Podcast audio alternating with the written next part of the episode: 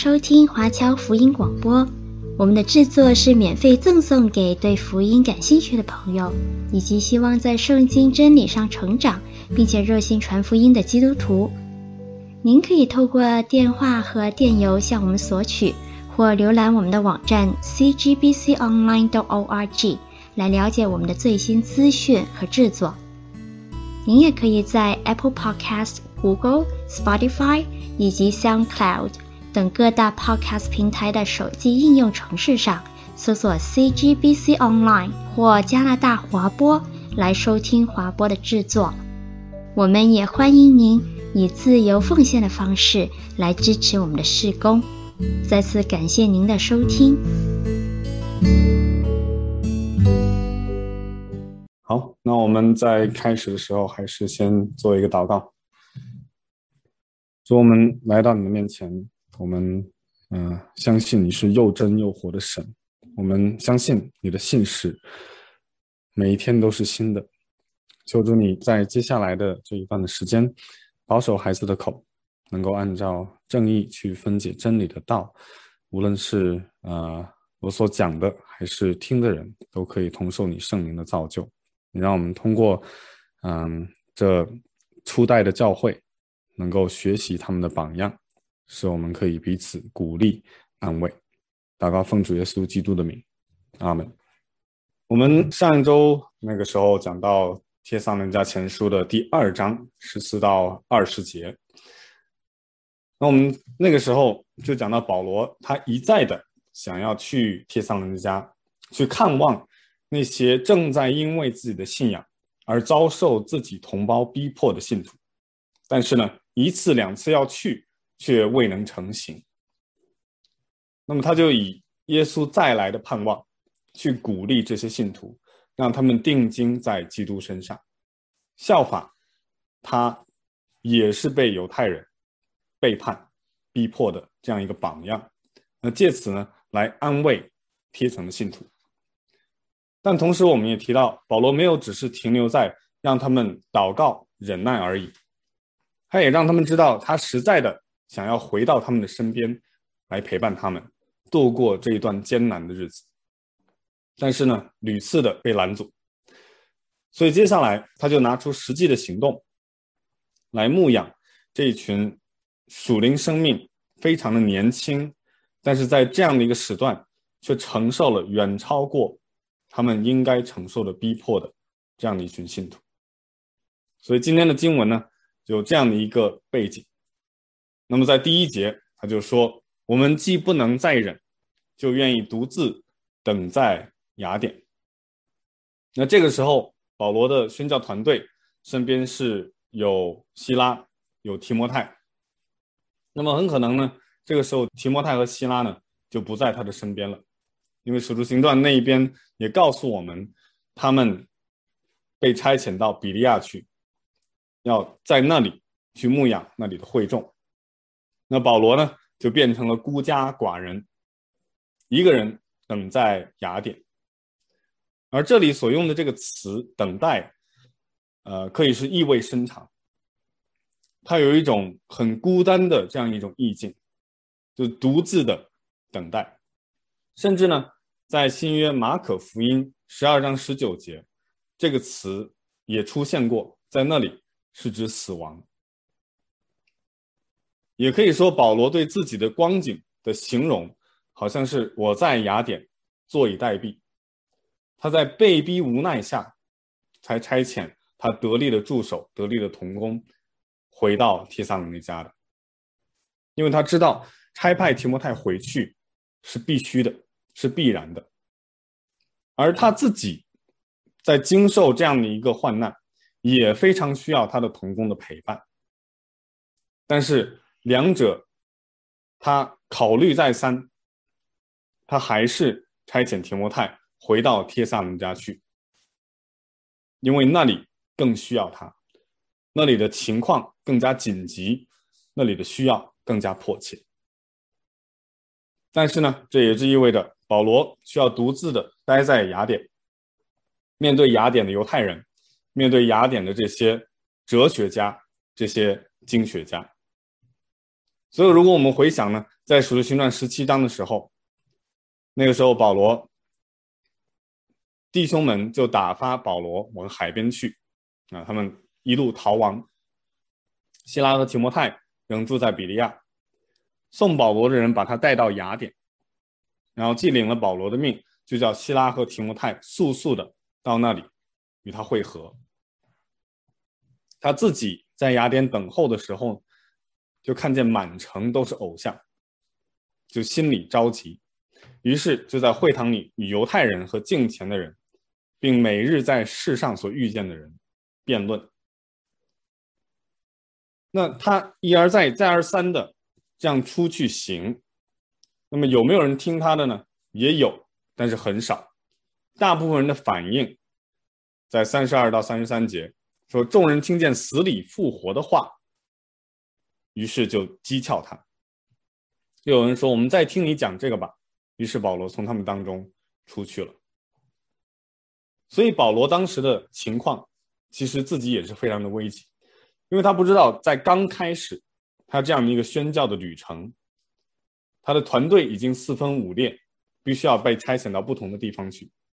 他也不知道他之前宣教的果效到底怎么样了，在腓立比建立的教会怎么样，在帖萨罗尼迦信主的那些信徒怎么样，在比利亚的教会又怎么样，他一概不知。但是他必须要往前行，他知道这是主托付给他的使命。那么保罗差遣提摩太回去，接下来他就解释他差遣他的目的是什么，就是在三章的第二到三节。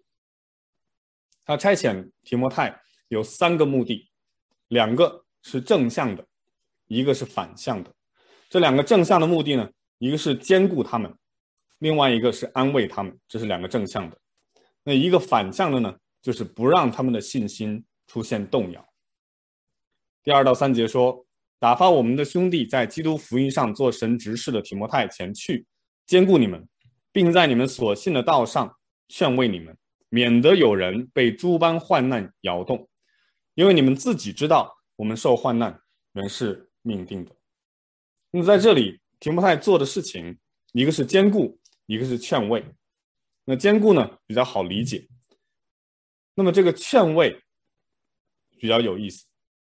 因为它也是安慰的这样一个词，而且这个词在哪里出现的最频繁呢？第一次的出现就是耶稣在约翰福音十四章的时候提到圣灵就是我们的保惠师，就用的同样的一个词。耶稣在那里说：“我要求父，父就另外赐给你们一位保惠师，叫他永远与你们同在，就是真理的圣灵。”接下来他也说：“我不撇下你们为孤儿。”我必到你们这里来，但保惠师就是父因我的名所要差来的圣灵，他要将一切的事指教你们，并且要叫你们想起我对你们所说的一切话。所以，对于信耶稣的人来说，不是单单的信主决志就完了，不是单单的悔改，那一刻的回转就够了，还要持续的相信。所以，耶稣特别安排圣灵，就是为了要让众圣徒的信心可以不断持续的在他里面不摇动，可以坚固。这是保惠师来工作的目的。那么，就好像耶稣差遣圣灵一样，保罗也差遣提摩太，也在做同样的工作，又来到帖撒罗尼迦信徒的身边去坚固他们的信心。让他们的信心不要摇动。那第三节说的呢，就是那个反向的目的，不被患难摇动。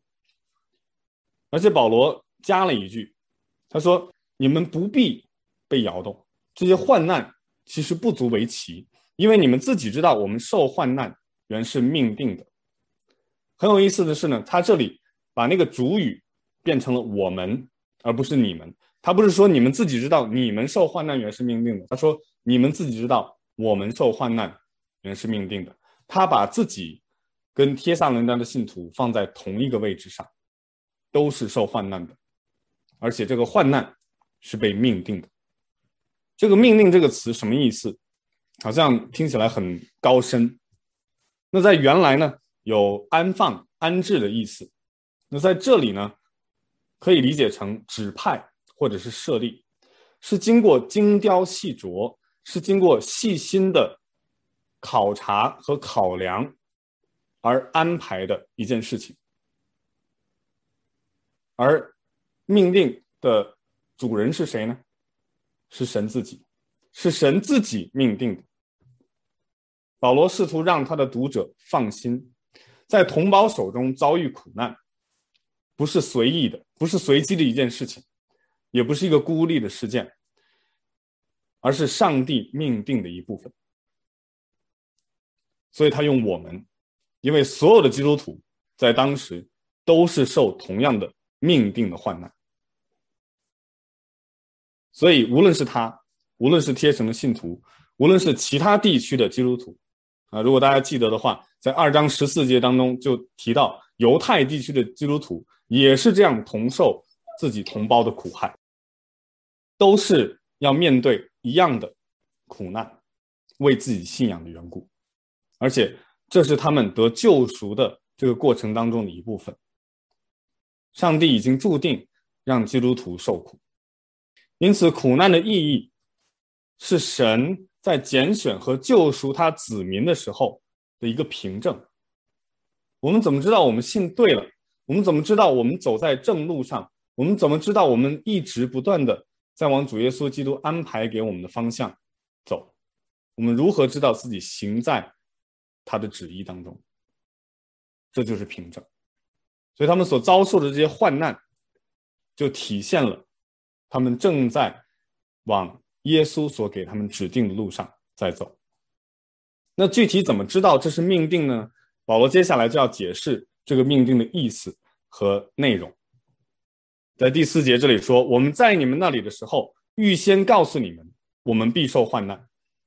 以后果然应验了，你们也知道。”所以保罗不是在拿一个什么新的消息，一个新的概念，再去给帖撒罗尼迦的信徒说：“说你们现在要知道这件事情。”是说，之前还在他在贴城传福音的时候，还在他们中间的时候，就已经告诉他们，马上患难就要来临了。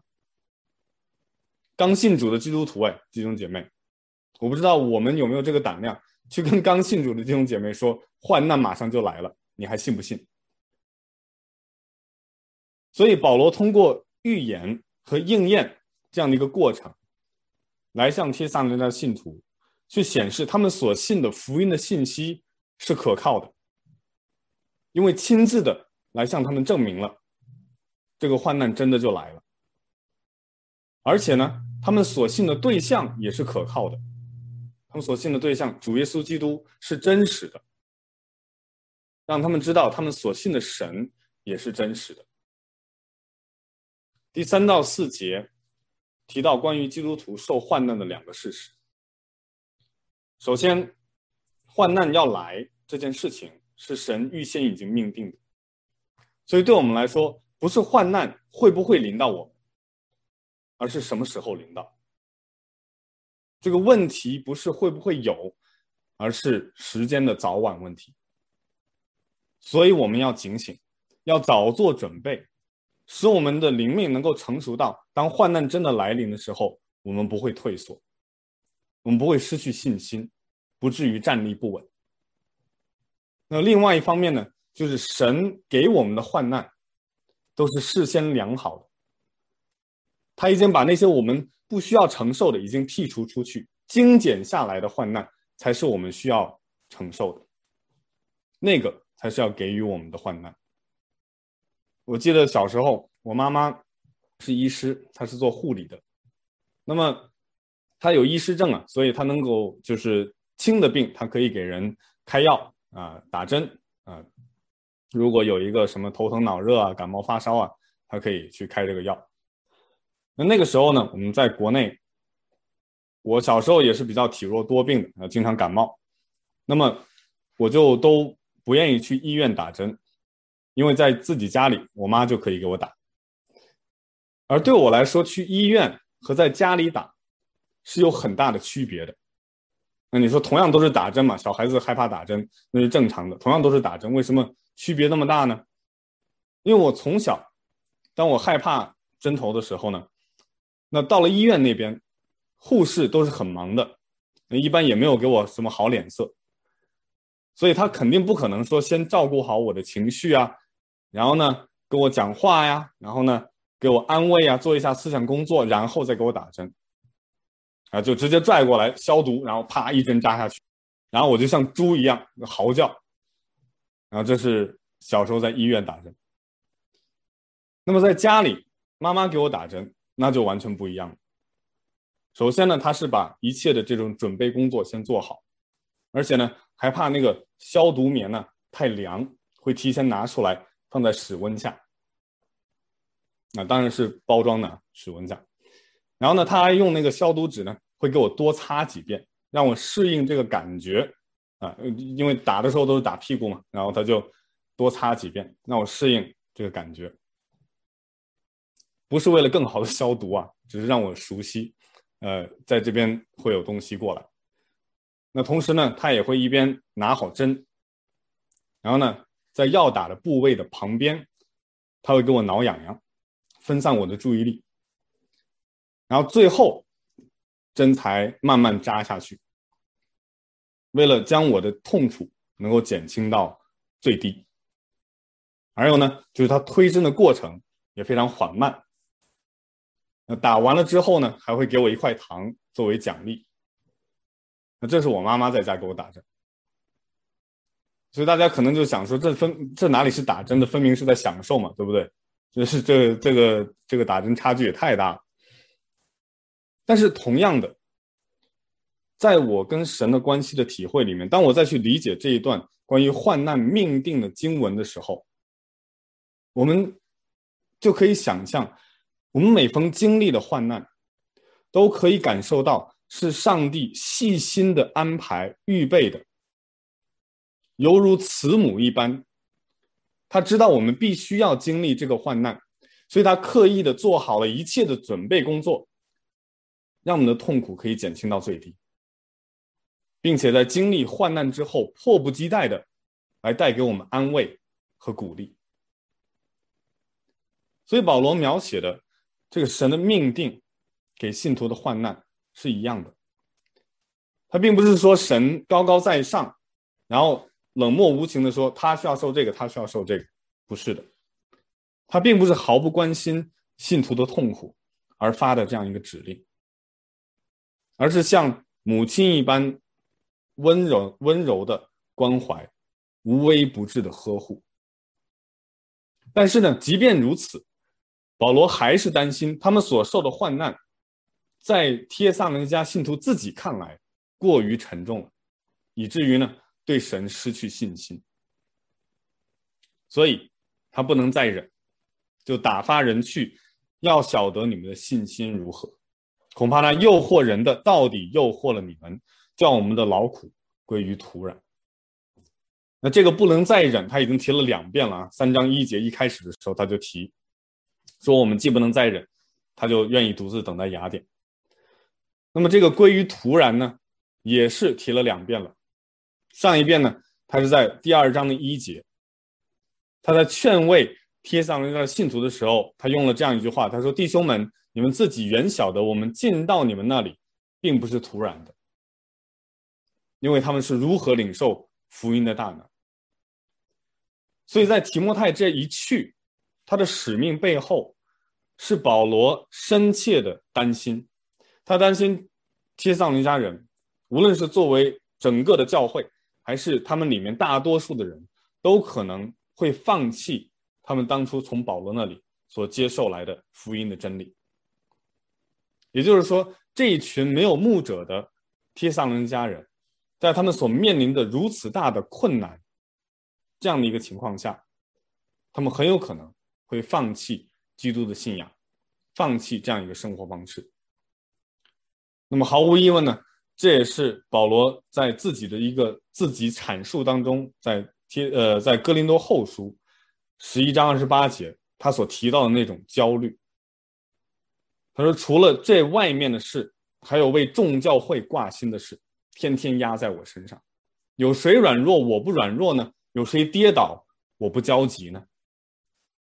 那这又一次，我们就看到保罗他为牧者的心肠，他一直担心说，哎，这些信徒他们是不是已经屈服了撒旦对他们的考验？如果是这种情况，那么他在帖撒罗尼迦人当中辛勤的工作，被显为是无用的，或者是毫无意义的。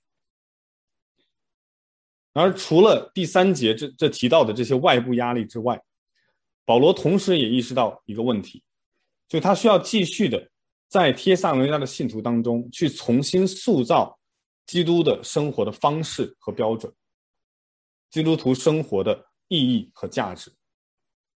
他要提醒他们，当他们当初他们刚信主的时候所接受的那个信仰，所接受的那个价值观是。需要不断的活化在他们的生命当中的，在他们的群体生活当中的，否则呢，也会导致他在他们中间的工作徒劳无功。保罗说，他们如果信心动摇，他们的劳苦就归于土壤。那这种说法乍一听起来好像保罗很自私啊，好像他是一个好像一个销售经理一样，对不对？只是关心自己的业绩。好像只是关心自己在神面前的业绩一样，但保罗这样写，不是出于一个自私的目的，而是呢，为了表达他为了帖撒罗尼迦的信徒，他是何等的挂心。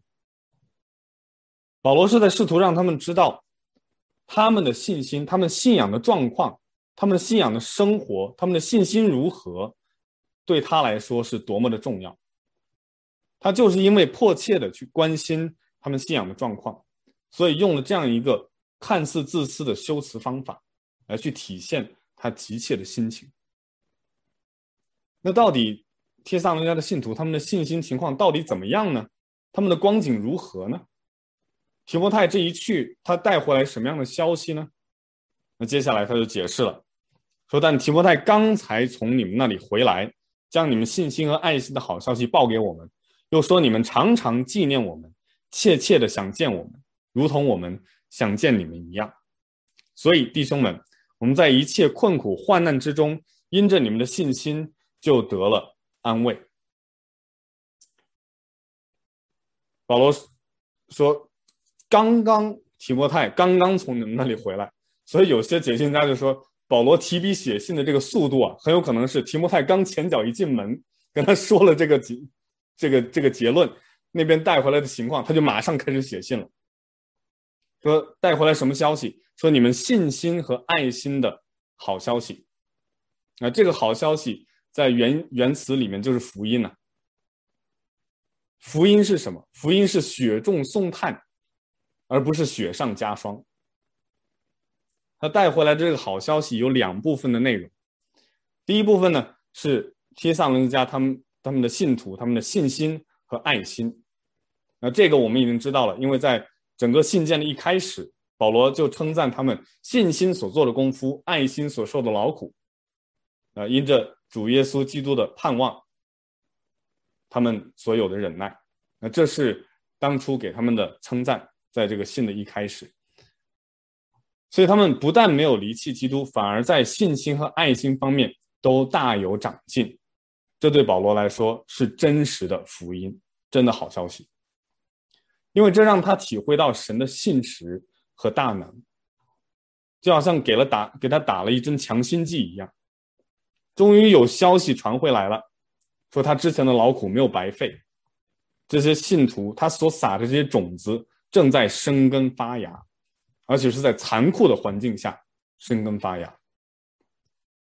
所以他传道时的那种活力和确信又再一次被眺望起来。这就是帖撒罗尼迦信徒所表现的信心和爱心，因为他们不论是对神还是对人，都有一个正确的态度。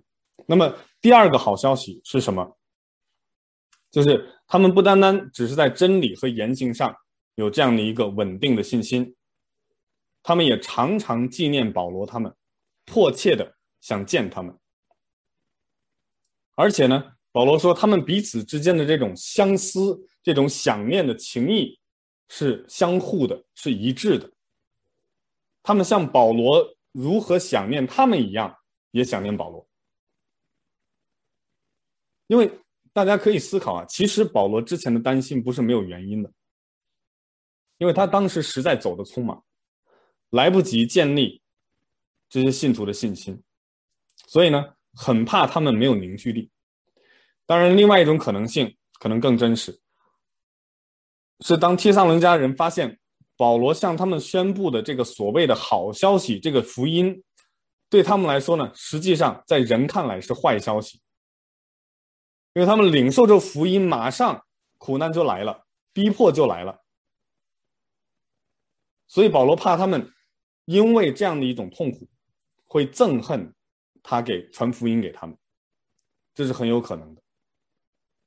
但事实呢？事实证明保罗的担心是多虑了，因为他们不仅没有憎恨保罗，反而对他们的回忆是充满了温情。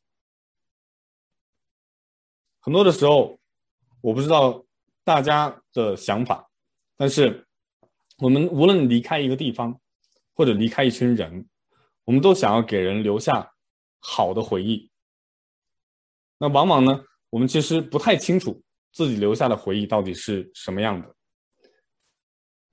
所以经常有送别宴会的时候，我们都会互相的分享对彼此的这样一个回忆。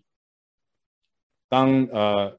教会当中有牧者退休的时候，在最后退休的分享会上，啊，都会回忆这个牧者之前在服侍教会当中所做的牧养，那些都是充满温情的，那些都是好的印象，都是美好的。所以，我们也需要谨慎，我们自己给人留的印象、留下的回忆是美好的呢，还是让人忧愁的呢？那或者说，对我来说，我别人是巴不得我留下来呢？还是巴不得我走呢？那很显然，保罗在帖城的信徒心目中是充满了美好的回忆的。而且，提摩太作为保罗忠心的使者，不仅把保罗安慰、保罗安慰的话带去给帖城的信徒，还把帖城信徒的好消息，那个福音带回给保罗，让他们都得到彼此的消息，从而呢，两方都受到安慰。所以提摩太在这里在这里起到的作用是无可比拟的，那他也不愧于他的这个劝慰的使命，不辱使命。这里保罗也特别提到，他自己也是深陷于困苦患难之中，在他自己一切的患难之中，因着帖撒罗尼迦的信心就得了安慰。这并不是为了博得。提撒伦家人的同情，或者是呢，希望通过这样的一个表达，来让他们知道，哎，你们所经历的这些，并不足为奇，而是要让这样的事情，要让提撒伦家人知道，说他认同，他感同身受他们的经历，让他们知道他们不是孤单的，不是孤单的在为基督的福音受苦。因为他也是一样，从而也可以继续的鼓励他们为基督而活。所以这里特别值得一提的，就是这个双向的安慰。保罗在第二节说，他差遣提摩太去，是为了要安慰帖撒罗家的信徒。那与此同时呢，我相信提摩太的到来在，在呃帖撒罗尼迦那里，肯定给正在患难中的信徒们。带来了鼓励和安慰，带来了保罗的信件，呃，带来了这样的一个消息。但同时，保罗带回来的好消息也给同样在患难中的保罗很大的安慰。所以，保罗作为他们属灵的导师啊，想要安慰他们，那最后呢，结果是他自己反倒被他们安慰。所以这句话。有些时候也可以这样表达：因着他们向神所有的忠心而得到了安慰。这也告诉我们，神给我们的安慰，给我们的劝慰，是超越苦难、超越环境的，是远远大过于他给我们量的那个患难的，他给我们之前命定的那个患难的。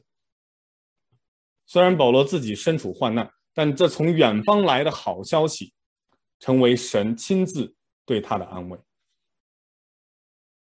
所以整个的事情原本是作为属灵的父亲，保罗想要关心孩子，结果呢是自己被孩子关心到了。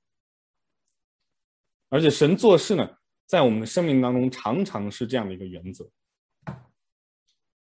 那在我的生命当中发生过很多这样的事情，让我最记忆犹新的一个经历，是发生在呃大约两三年前，我去柬埔寨宣教的时候。这个之前这个事情我之前分享过。那我们当时短宣的团队来到一个地方叫暹粒，啊，不是暹粒了，是暹粒旁边的一个村庄。那暹粒这个城呢，是柬埔寨的第二大城市。为什么呢？因为它靠近吴哥窟。呃，那个举世闻名的那个旅游景点，所以呢，它具有非常发达的旅游业。那当时呢，呃，组织上安排我们短宣团队可以放一天的假，去游玩吴哥窟，而带领团队的这几位牧者会陪同当地的传道人一起去探访呃当地教会的几个家庭。那我这个人呢，大家如果有更深的认识，就可以知道，我出去玩呢。我一般对看景点没有什么太大的兴趣，我只对吃有兴趣，所以呢，对我来说去看吴哥窟呢，呃，没有什么吸引力，所以呢，我就选择跟他们一起去探望当地的家庭。那当时呢，我们就来到了这样的一个家庭，跟他们去探访的时候，他们那边是一个村子，然后呢，有一对的姐妹，我先放这个视频，大家可以呃先看一下他们的那样的一个。情况，大家可以看到他腿脚不灵便，对不对？那么穿红衫的和这个穿白衫的是一对姐妹，她其实有姐妹三人。那他们两人呢，住在后面，他们住在的这个地方是一个非常非常小的空间，过着非常拮据的生活。那么他们家族呢，有一个遗传病例，有个遗传史，就是患有一种特殊的肌肉萎缩症。这个呢，一般在儿童时期呢就开始显出一些征兆，到了差不多青少年的时期开始发病，而且这个症状呢就渐渐的就肌肉越来越萎缩，尤其是下半身的肌肉、腿部的肌肉，所以缺乏平衡感，啊、有可能会弯曲脊柱和背部，没有力气走路，可能需要用轮椅，然后呢，活动范围也有限，啊、包括可能会引发呼吸困难这样的并发症。所以其实她们姐妹三人呢都有这样的一个遗传，只不过这一位啊，她是年龄最大的，她的病情呢是最严重的，而且呢她之前结过婚，但就是因为这个病越来越严重，她丈夫就抛弃了她。那自从她信了主耶稣之后呢，神就成为了她唯一的依靠。我们在那边探访的时候，我特地录了一段。他跟我们的分享，这是我们跟他交流的这个过程啊、呃。上面照片的这位呢是呃翻译的童工。But anyway, she has her only hope is Jesus, and anything ha that happens to her, she just pray and God heals her. Toothache, headache, and stomachache, God heals her. 那这就是他们所住的这个比较简陋的这个房间。然后，呃，包括后面的那个铁皮后面就是他们的厕所，所以都在同一个房间。然后用木板搭的床。我们在跟他们交流的过程当中，刚才这位姐妹帮我们翻译的，说呢，她唯有依靠主耶稣。当她患病的时候，她就祷告，无论是牙痛啊，还是头痛啊，还是肚子痛啊，她祷告，然后神就医治她。我不知道大家有没有注意到，她身上穿着这件。呃，T 恤衫已经很旧很脏了，但是呢，他一直穿着，因为那是他最喜欢的一件衣服。上面写着呢一行字是“爱是永不止息”。格林多前书十三章。这姐妹她们虽然身处患难，但她们却很积极的去参与教会的活动。我们第一天到那里呢，是给孩子们办一个暑期的夏令营。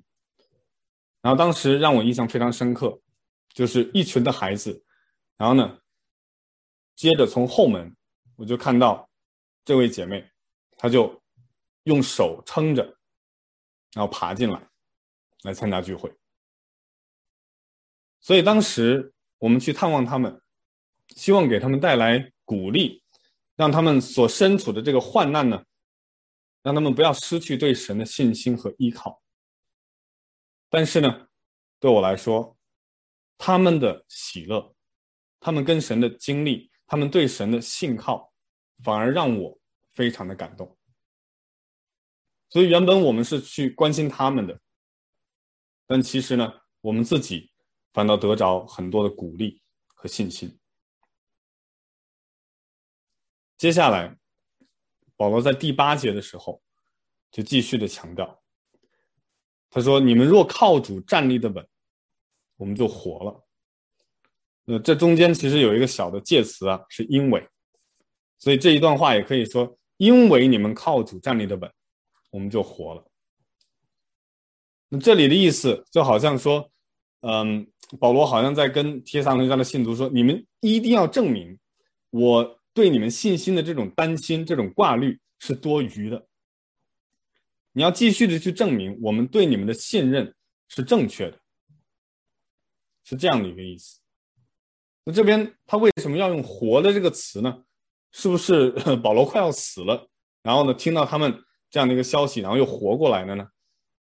那其实这是一个对比，因为在第三章的一节那个时候，大家还记不记得，在最开始我们提到说，那个时候他差派提摩太是独自等在雅典，那个“等”啊，也有也有时候被用在死的这个含义。所以他这是一语双关。那个时候，原本他那样一个处境，深陷患难之中，孤苦伶仃，根本不知道他的工作到底有没有果效。那当提摩太回来的时候，他好像从死里复活一样，重新的振奋起来，是这样的一个描述。这就意味着他从帖撒罗尼迦的信徒的忍耐当中获得了一种力量，使他能够继续的去面对。这外在的攻击和压迫，让他继续的、继续去进行他传教的工作。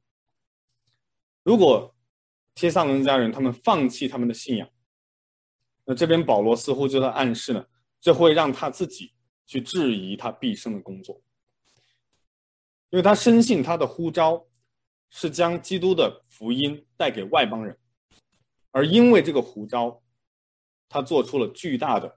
努力和个人的牺牲，而他的这些牺牲，就是从信徒们对基督的信心当中去获得意义的。所以保罗把他的生命和他生活的态度，跟他所牧养的这群会众，他们对神的信心完全连接在了一起。只要你们继续对神保持忠诚，那我保罗我的生活和工作的意义就会继续存在。他甚至呢，把他们的信心看作跟自己生命一样重要。这也是为什么我们可以理解他听到他们信心的好消息的时候会如此的激动，如此的雀跃。那实际上，这就是保罗让他们继续相信下去的请求。靠主站立。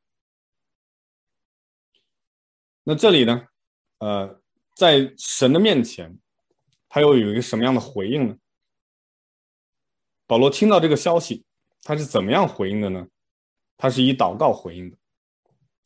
在第九节，他说：“我们在神面前因着你们甚是喜乐，为这一切喜乐，可用何等的感谢为你们报答神呢？”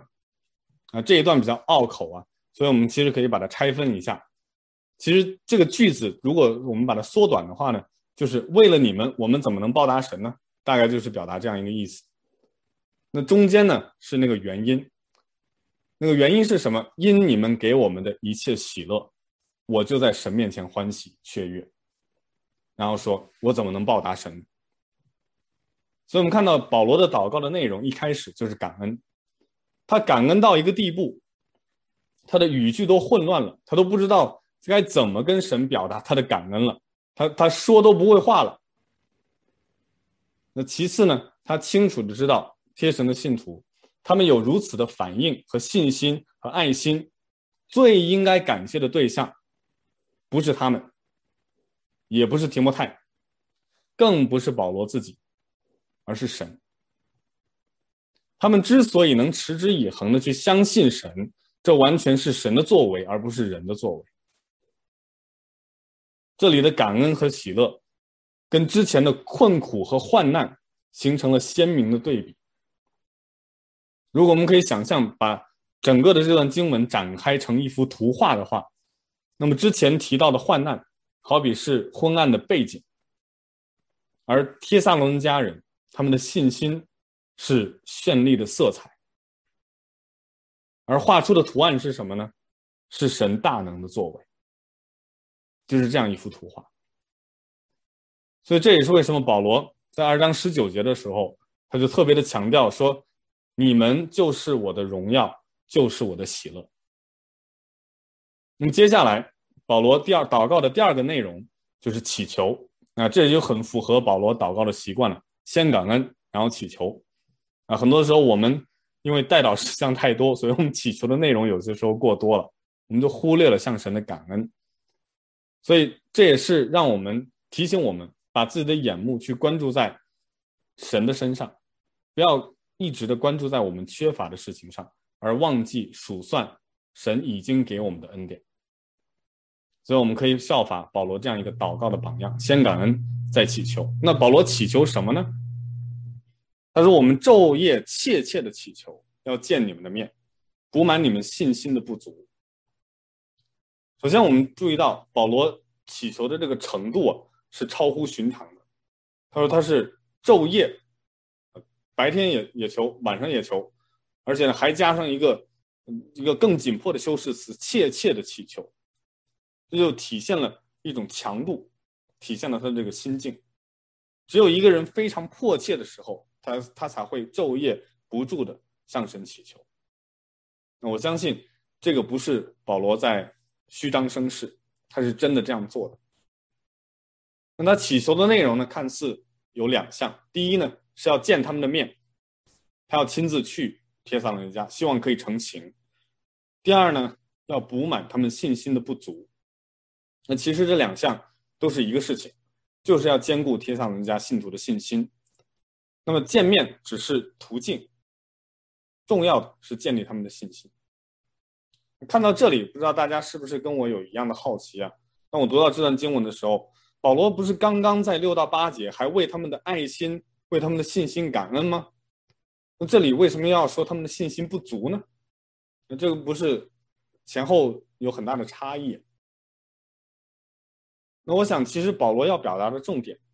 不是贴城的信徒他们缺乏信心，而是他明白信心没有够的时候。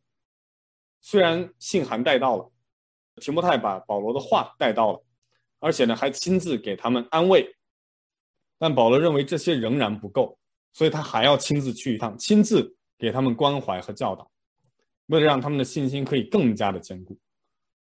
在这里补满信心的不足，我们不需要理解它是一个贬义的。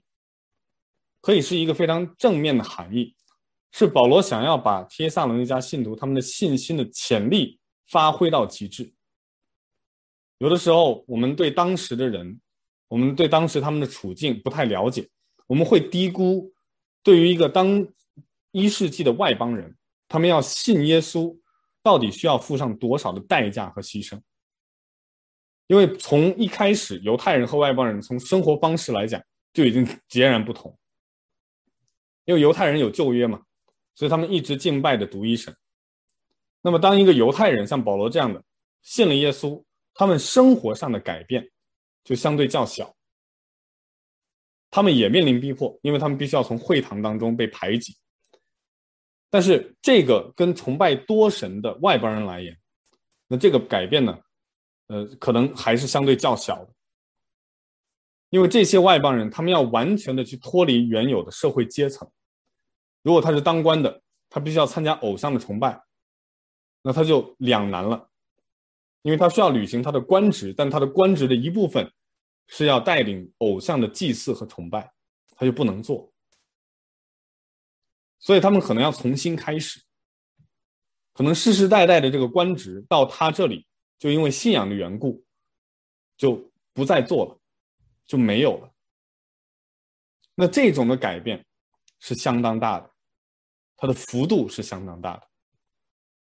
所以对他们的生活其实是一个非常复杂的、沉痛的一种破碎和重建的过程。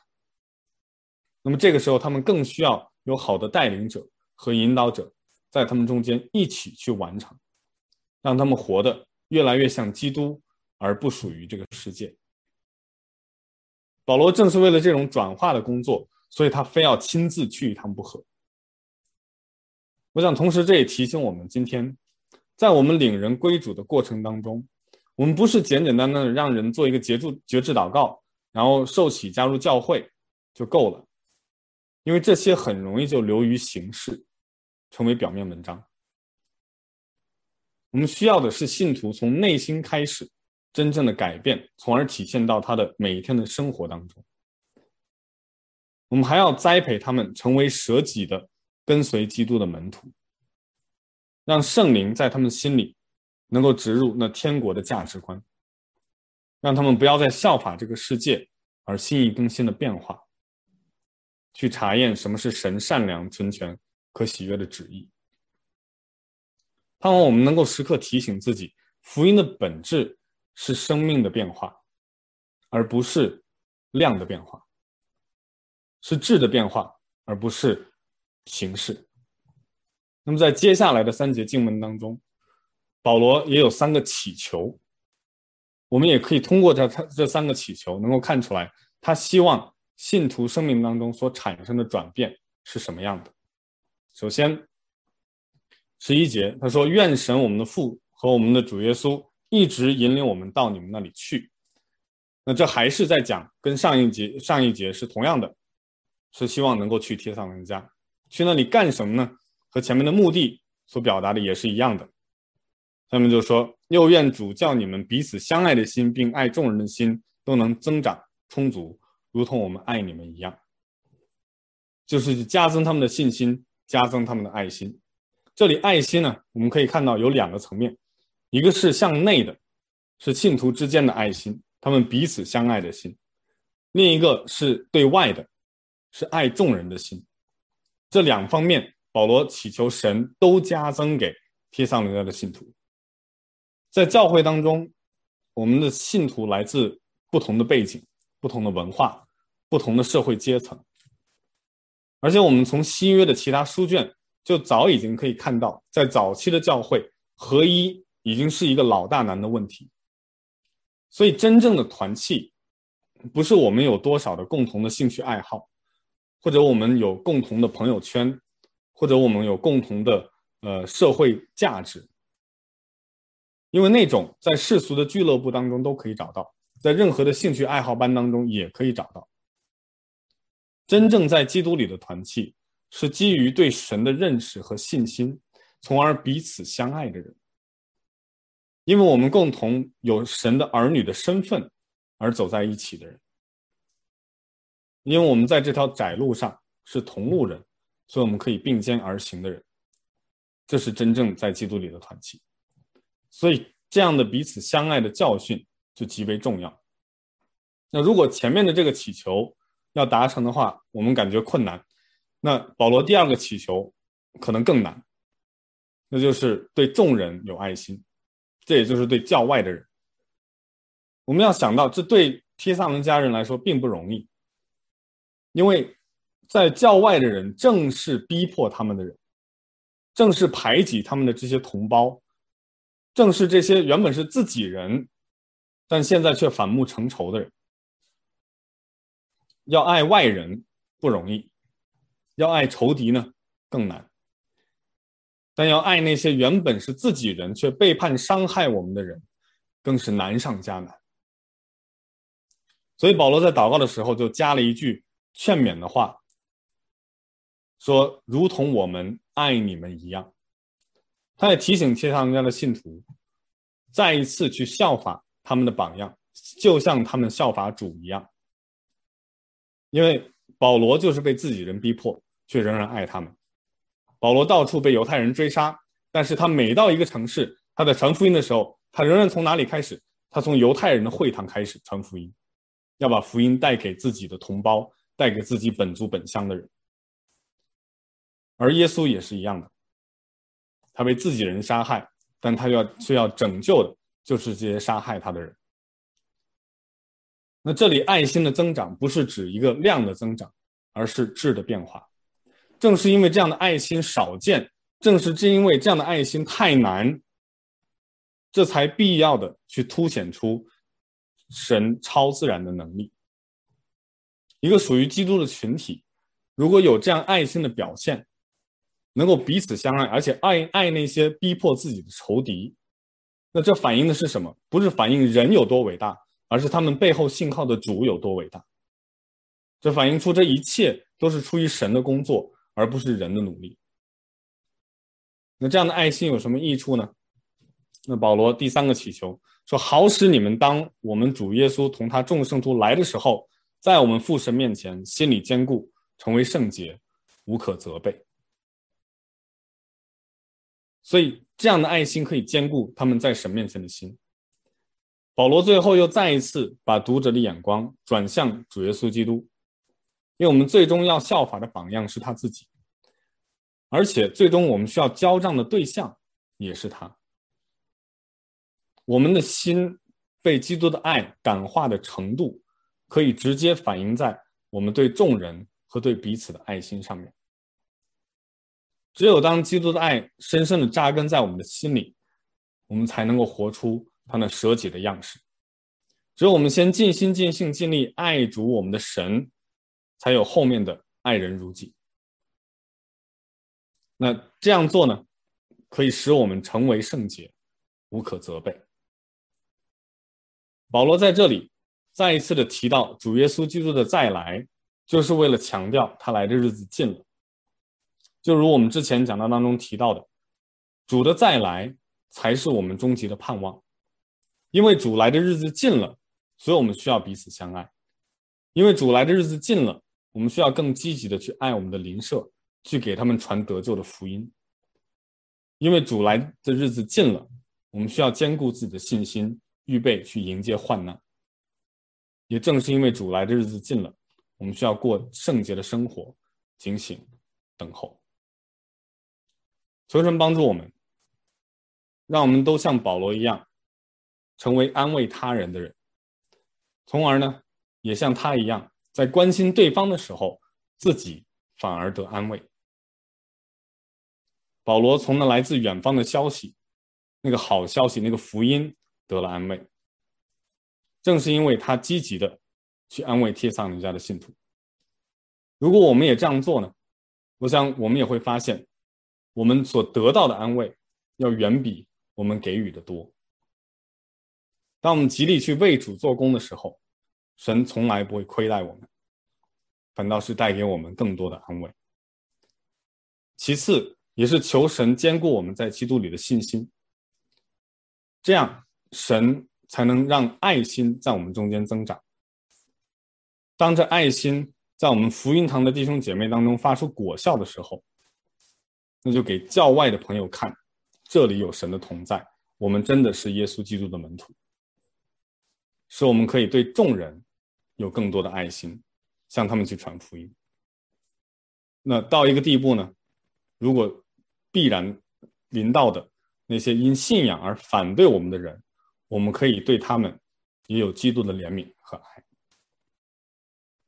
让保罗这最后的祷告成为我们今天的祈求，也让神通过这段来自远古的安慰，在今天安慰我们的心，让耶稣再来的盼望成为我们今天为主而活的动力，使我们成为圣洁，无可责备。阿门。